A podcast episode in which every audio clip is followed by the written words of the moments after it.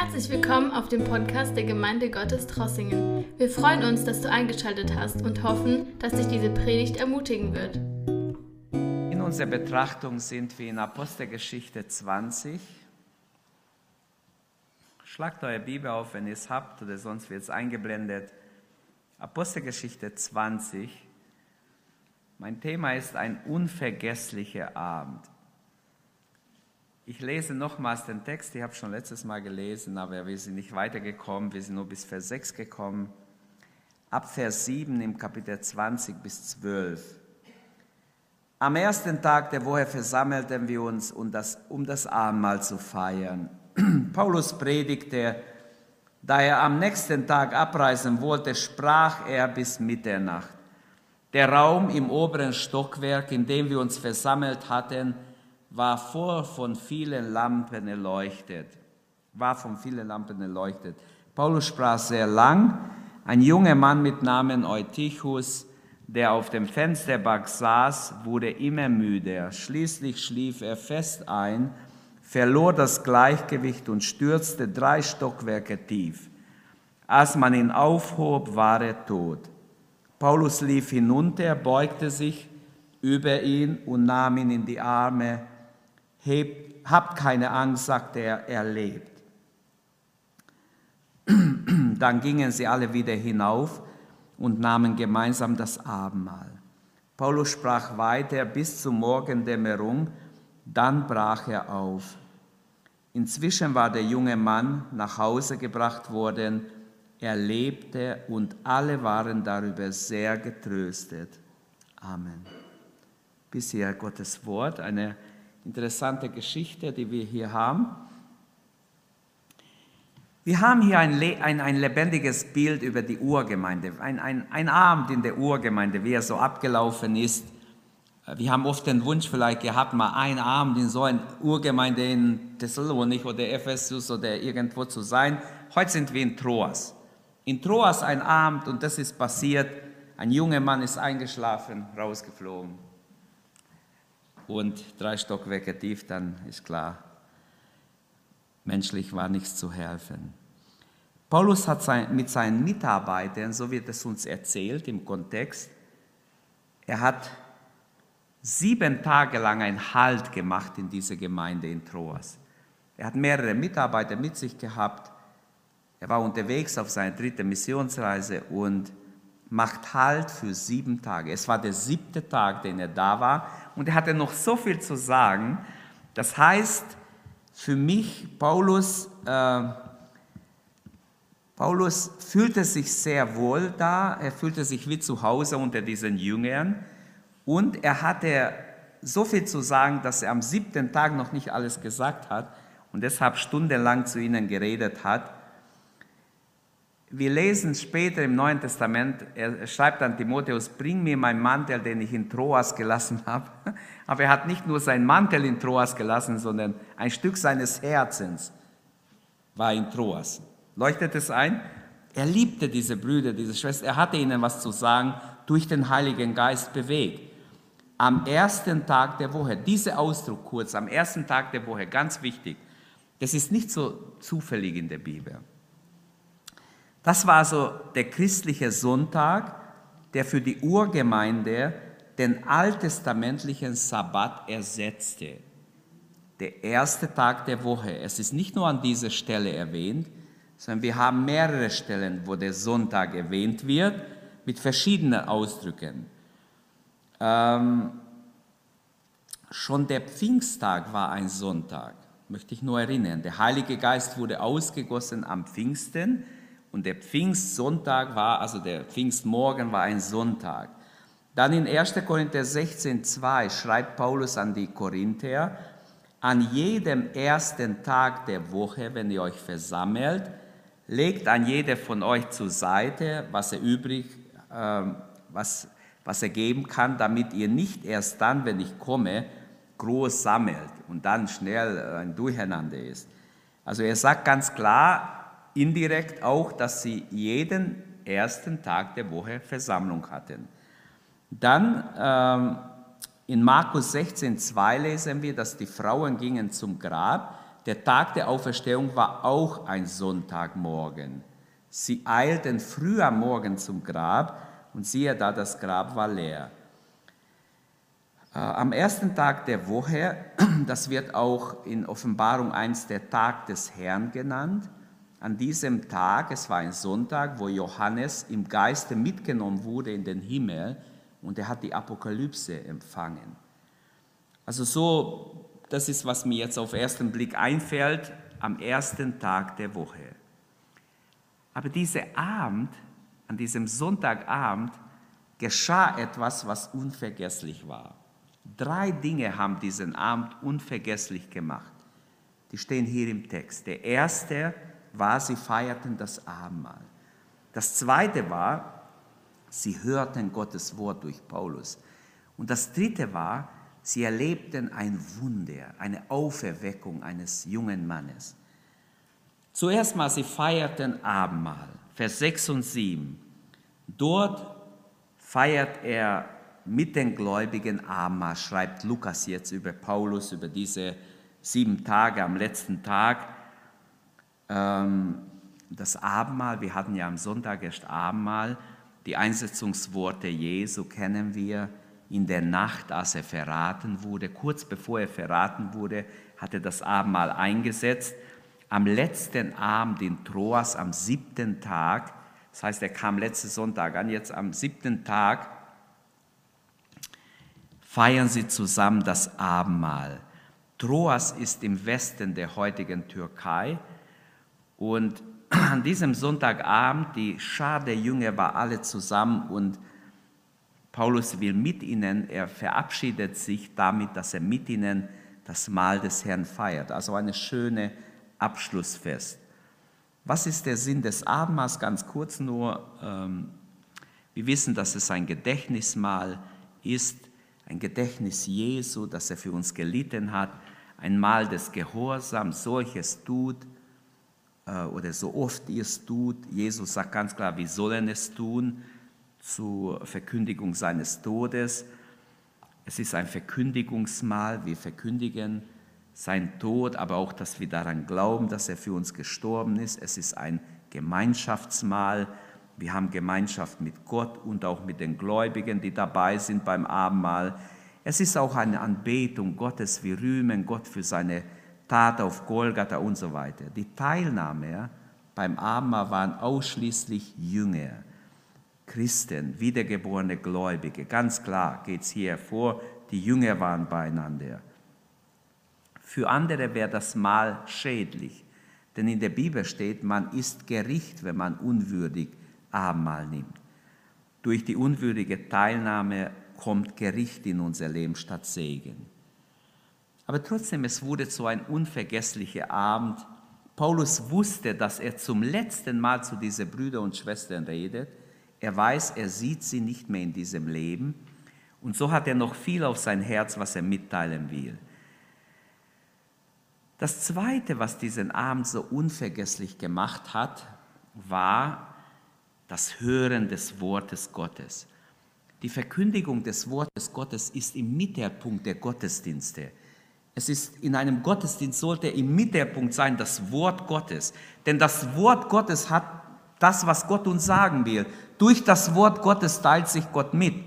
Und Paulus hielt ihnen eine ziemlich lange Predigt, bis zur Mitternacht predigte, heißt es hier. Sein Herz brannte von der Botschaft. Und ich sage euch eins, ich glaube, dass er voll Heiligen Geistes war, denn wenn er langweilig gepredigt hätte, nach einer Stunde wären die Leute eingeschlafen, links und rechts, hätten sie nur so ihre Köpfe ständig heben müssen. Aber weil der Heilige Geist gewirkt hat, weil Erweckungsluft da war, bin ich überzeugt, deshalb wurden die Leute nicht müde. Auch nach zwei, drei Stunden, vier Stunden nicht müde, weil der Heilige Geist wirklich mächtig gegenwärtig war. Und das wünsche ich uns auch, Geschwister. Amen. Trotz Müdigkeit, dass der Heilige Geist uns berührt, dass wir voll wach dabei sind und interessiert sind am Wort Gottes. Also nicht nur das Herz des Paulus brannte, auch das Herz der Zuhörer brannte. Sie schliefen nicht. Der eine, okay, warum auch immer, er schläft ein. Und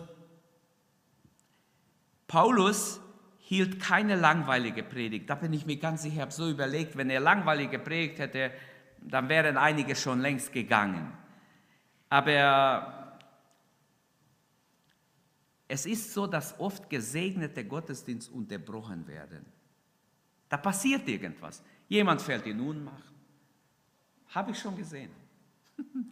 Oder eine Bank bricht zusammen. Genau in ein ganz gesegneter Gottesdienst ist es passiert.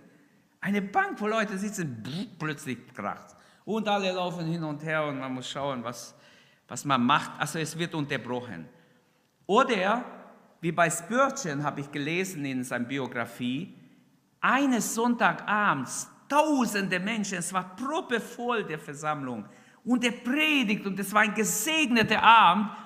Ein ruhloser, böser Mensch läuft rein und schreit an der Tür, Feuer, Feuer, rettet euch, Feuer. Und die Menschen rennen alle zum Ausgang, eilten zum Ausgang. Sechs Menschen, wenn ich es richtig in Erinnerung habe, wurden zertreten. Als alle rausgingen, Spurgeon fiel in Depression, weil er sah, sechs Menschen sind tot. Es war kein Feuer, es war ein Fehlalarm. Aber bis so viele Menschen wieder Rückmeldung gegeben haben, alle wollten raus, alle wollten raus. Eine Versammlung wird unterbrochen, nur aus Bosheit. Und so gibt es auch bei Paulus eine Unterbrechung. Paulus finde ich, also ich finde ihn so ein väterlicher, vorbildhafter Bruder oder Apostel, wie er sich hier benommen hat. Er weiß, woher der Angriff kommt. Er weiß, der Angriff kommt vom Feind. Wissen wir das auch? Wenn wir gestört werden beim Gebet, wenn wir gestört werden in unser geistliches Leben, der Angriff kommt nicht von einem anderen Menschen.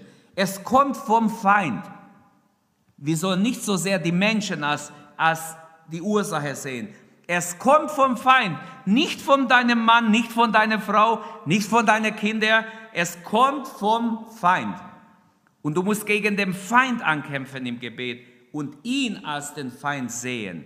Möge Gott uns solche gesegnete Versammlungen geben, wie hier in Troas, dass wir wirklich sein Gegenwart in wunderbarer Weise erleben, dass es unvergessliche Gottesdienste werden. Welch eine Gnade, dass wir noch Gottes Wort hören dürfen. Amen. Welch eine Gnade, ist das nicht ein Riesenvorrecht? Jesus hat gesagt, dieses Evangelium vom Reich Gottes muss verkündigt werden allen Völkern, dann erst kommt das Ende. Auch der heutige Abend, unser Bibelamt soll dazu dienen, dass dieses Evangelium verkündigt wird. Das Dritte, was diesen Abend unvergesslich macht, Sie dürfen die Kraft Gottes sehen in der Auferweckung des Eutychus. Rechnen wir noch mit Gottes Kraft, wenn etwas Schlimmes passiert, wo wir sagen, menschlich nichts zu machen? Rechnen wir mit Gottes Kraft? Erwarten wir Großes von Gott? Oder sagen wir, Gott hat zugelassen, was kann ich machen? Ich kann nichts machen. Stimmt es?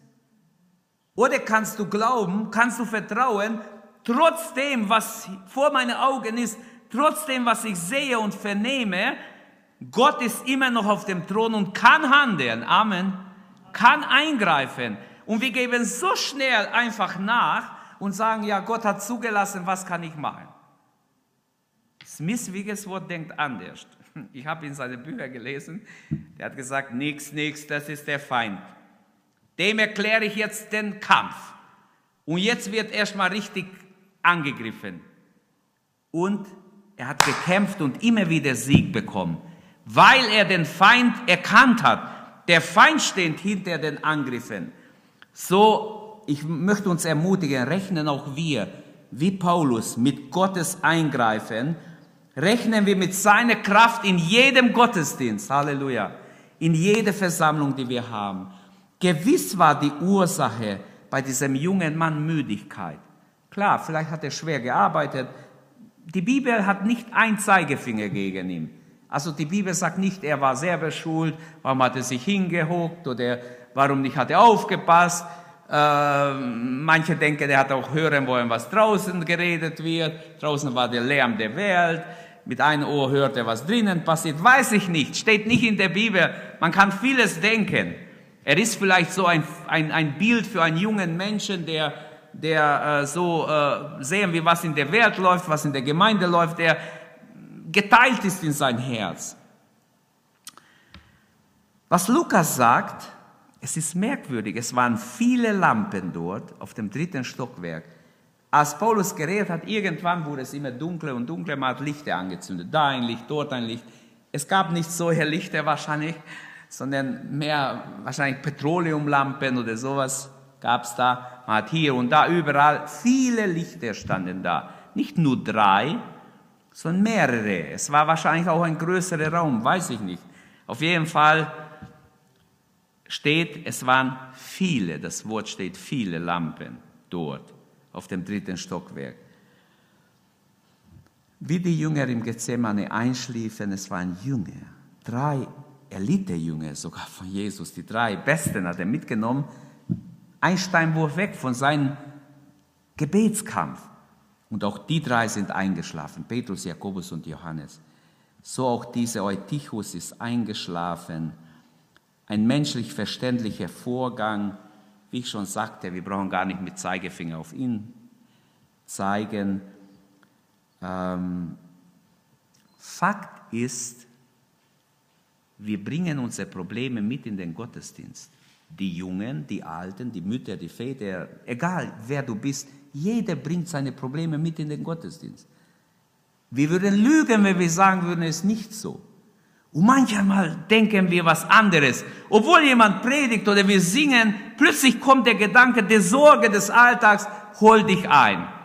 Jetzt müssen wir lernen, einfach abzulegen, Gott hinzugeben, aufzupassen und Gott die Ehre zu geben, Gott zu rühmen über alles, was wir mit uns so schleppen, was uns unser Herz bewegt.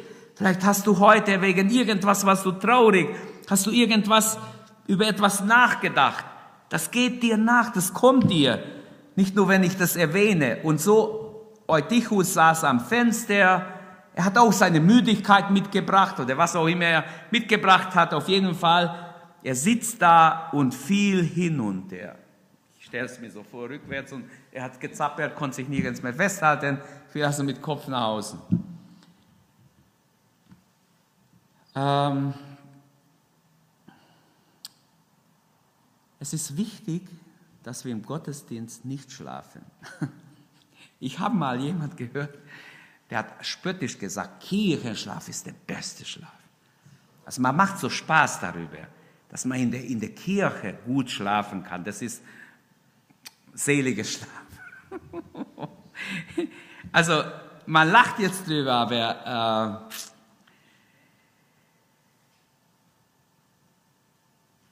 in diesem Fall war es kein seliger Schlaf. Eutychus heißt der Selige. aber es war trotzdem kein seliges Ende. Wichtig ist hinzuhören, was der Herr redet. David hat einmal gesagt, Herr, du hast einmal gesprochen, zweimal habe ich gehört. Alle Ehre gehört dir. Er hat aufgepasst. Er wollte Gottes Reden hören. Ich wünsche, dass auch wir hören. Als Eutychus aus dem Fenster fällt, in die Tiefe stürzt, wahrscheinlich hat jemand runtergeschaut, der bewegt sich gar nicht. Die Bibel sagt, man hat festgestellt, dass er tot ist. Er atmet nicht mehr, ist vorbei. Aber dann, Paulus unterbricht seine Rede, wahrscheinlich sagt er, bleibt hier, ich gehe runter, ich komme wieder. Er umarmt ihn und nimmt ihn in seine Arme, ähnlich wie der Prophet des Alten Testaments. Wir haben zwei Wunder im Alten Testament, einmal bei Elia, einmal bei Elisa. In 1. Könige 17, Elia weckt jemand auf, in 2. Äh, Könige 4 weckt Elisa das Kind eine Frau auf. Interessant, dass Paulus nicht sagt, wir müssen ein Bestattungsinstitut kontaktieren, wir müssen die Eltern kontaktieren, dass der Junge tot ist, sondern er denkt ganz anders. Er versucht mit Gebet, mit Gott, er versucht ein Wunder zu erreichen ein schrecklicher Unfall nach Vers 8 und 9, wirklich ein schrecklicher Unfall. Und die Leute spotten heute, Kirchenschlaf ist der, ist, ist, ist der gesündeste Schlaf, so hat jemand gesagt. Kirchenschlaf ist der gesündeste Schlaf, wissen Sie, da kann man gut schlafen. Aber manchem wird der Schlaf noch vergehen, wenn man Gottes Wort verschläft. Wir sollen eigentlich hören, was uns Gott sagen wollte. Sollte der Abschluss dieses schönen Abends so enden mit einer Tragödie? Sollte das der Abschluss der sieben Tage sein? Und Paulus soll jetzt nach dieser Tragödie, nach diesem Unfall weggehen von Troas? Nein, Gott möchte es nicht so beendet haben. Paulus rechnet mit Gott, der auch die Tote auferweckt. Er hat ja einmal gepredigt, warum fällt es euch schwer zu glauben, dass Gott die Tote auferweckt? Das ist ein Zitat aus seiner Predigt, werden wir noch sehen, ein paar Kapitel später. Er geht runter, er rief zu Gott und es kommt Leben im Jungen wieder. Macht kein Geschrei hier, weint nicht herum. Es gibt immer Leute, die dann Negatives verbreiten mit der Ausstrahlung. So ungefähr verstehe ich es wie bei Jesus. Paulus will sie sogar weghaben. Hey, hört auf, geht, geht mir, geht mal weiter weg. Ihr stört eher, als ihr ermutigt. Noch war der Junge ja nicht lebendig, aber wahrscheinlich am Anfang haben sie rumgeheult und rumgejammert, was passiert jetzt, Hilfe, die Polizei kommt oder wer weiß, wie es damals war. Heute würde man sagen, man muss schnell die Krankenwagen rufen und hin und her. Ähm, mach kein Getümmel, altes Lutherdeutsch. Seine Seele ist in ihm, rief Paulus. Und danach geht er wieder hinauf, wie wenn nichts geschehen werde. Und er feiert mit ihnen das Abendmahl. Das zeigt mir etwas Besonderes von Paulus. Er war so mit Gott verbunden, seine, sein Herz war so in Gott verankert, dass er sich nicht aus der Ruhe holen lässt durch diese negative, durch diesen Unfall, durch dieses Geschehen. Er hielt fest daran, Gott hat eingegriffen, der junge Mann, der wird leben. Die Auferweckung des Eutychus ist eigentlich eine Erfüllung von Jesu Worte in Johannes 14, Vers 12, wo Jesus sagt, wahrlich, wahrlich, ich sage euch, wer an mich glaubt, wird diese Werke tun, die ich tue, und noch größere. Ist es nicht wunderbar? Hier darf Paulus das erleben. Der glückliche Ausgang war sehr ermutigend. In Vers 10 bis 12 lesen wir, die Jünger waren total ermutigt. Die Anwesenden waren getröstet. Es war ein schöner Abschied. Alle waren froh, dass Eutychus wieder lebt. Alle waren glücklich darüber, dass er wieder zum Leben gekommen ist. Ich schließe, indem ich noch vielleicht ein paar Anwendungen mache. Wünschen wir uns, dass jede Woche unsere Gottesdienste ähnlich sind?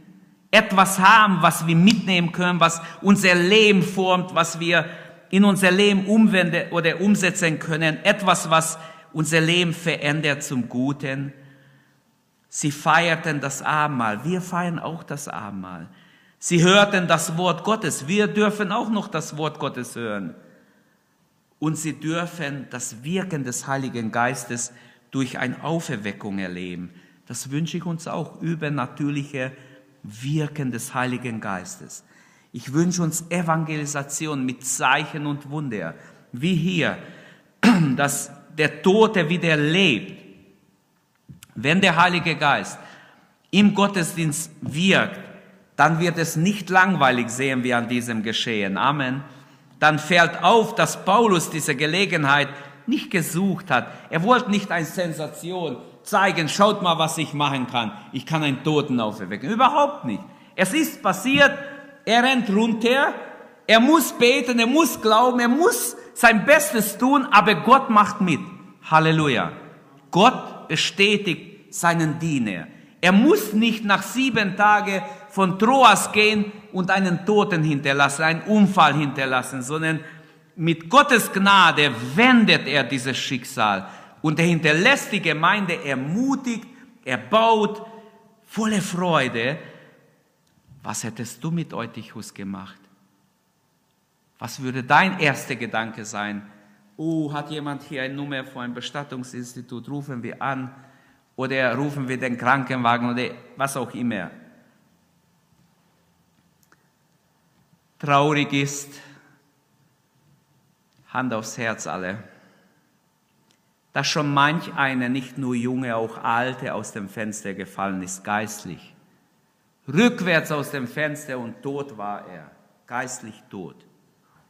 Das ist das Problem, mit dem wir uns immer wieder auch abfinden müssen. Weil die Bibel sagt, es gibt ein Abfall vom Glauben. Es ist nicht so, wie viele Freikirchen schon die Lehre übernehmen, einmal gerettet, immer gerettet. Diese Lehre müssen wir mal genau unter die Lupe nehmen von der Bibel. Aber ich erwähne es heute Abend. Diese Lehre ist nicht neutestamentlich. Denn natürlich an Gott wird es nicht liegen, dass jemand vom Glauben abfällt, aber an uns kann es liegen. Und geistlich sind schon manche aus dem Fenster gefallen und waren geistlich tot. Beten wir für die, die rausgefallen sind, dass sie wieder zum Leben kommen. Glauben wir für sie, beten wir für sie, fasten wir für sie, dass sie wieder zum Leben kommen. Amen. Dass sie nicht verloren gehen beten wir, dass Gott ihnen begegnet. Paulus legt sich auf ihn nach Luther-Übersetzung. Er umarmt ihn. Er drückt ihn an seinen Körper. In anderen Worten, das ist so ein Zeichen, wie wenn er ihn segnen will, ihm wirklich alles geben will, was er geben kann. Und dann kann er sagen, sein Seele ist in ihm. Weint nicht, hört auf, der Junge lebt. Was für ein Segen. Aber dieses sich hingeben, herabneigen, hinuntergehen, all das zeigt, es kostet uns etwas. Wir müssen etwas tun für die, die aus dem Fenster fallen. Es ist ein Tag der Gemeinschaft, des Singens, des Predigens, wenn wir zusammenkommen, besonders die Sonntage, sondern ein Tag sein, wo wir Gottesdienst feiern, wo alles wunderbar ist und trotzdem kann etwas passieren, was wir gar nicht erwarten eine böse Überraschung oder Unterbrechung. Die innere Ruhe des Paulus, noch einmal. Ich habe so nachgedacht, wer eine wunderbare Mann Gottes ist, dieser Paulus. Nach diesem großen Schrecken, der über diese Versammlung kommt, er weiß, er hat lange gemacht, er hat die Zeit ausgezogen. Es ist schon Mitternacht. Und jetzt passiert so etwas.